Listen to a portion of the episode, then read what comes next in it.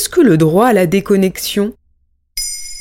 Merci d'avoir posé la question. Au Portugal, une nouvelle loi sur le télétravail défendue par le Parti socialiste au pouvoir a été votée en novembre 2021. Elle stipule que dans une entreprise, les responsables n'ont plus le droit de contacter leurs employés par mail ou par téléphone après les horaires de travail fixés dans le contrat. Et s'ils le font, ils seront sanctionnés par des amendes pouvant aller jusqu'à 9690 euros.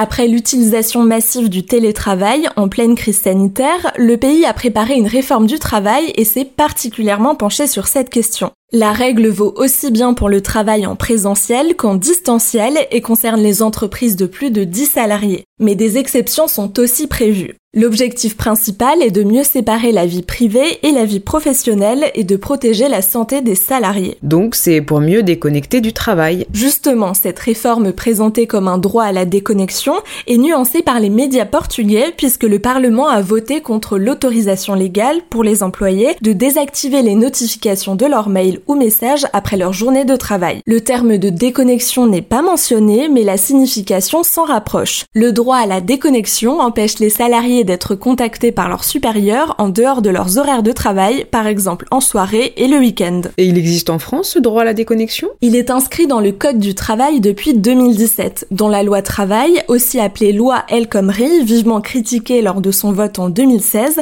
il est écrit En dehors de ses heures de travail, tout salarié n'est pas tenu d'être en permanence joignable par son employeur. La France est devenue le premier pays d'Europe à légiférer sur le droit à la déconnexion des salariés.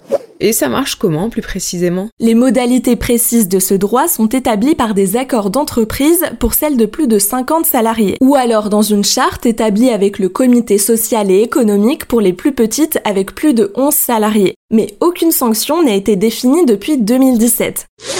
Alors si un employé estime que son droit à la déconnexion n'est pas respecté, il doit porter son cas devant les prud'hommes. Et quelles sont les conséquences du non-respect de ce droit? L'hyperconnexion peut aboutir à des états de stress et d'anxiété permanents et plus grave parfois à un burn-out. Un rapport publié par l'agence européenne Eurofond en septembre 2021 montre que le télétravail a globalement eu un impact négatif sur les salariés. Les personnes y ayant recours sont nettement plus enclines à dépasser leur temps de travail de 48 heures, à sauter les pauses et donc à travailler sur leur temps libre.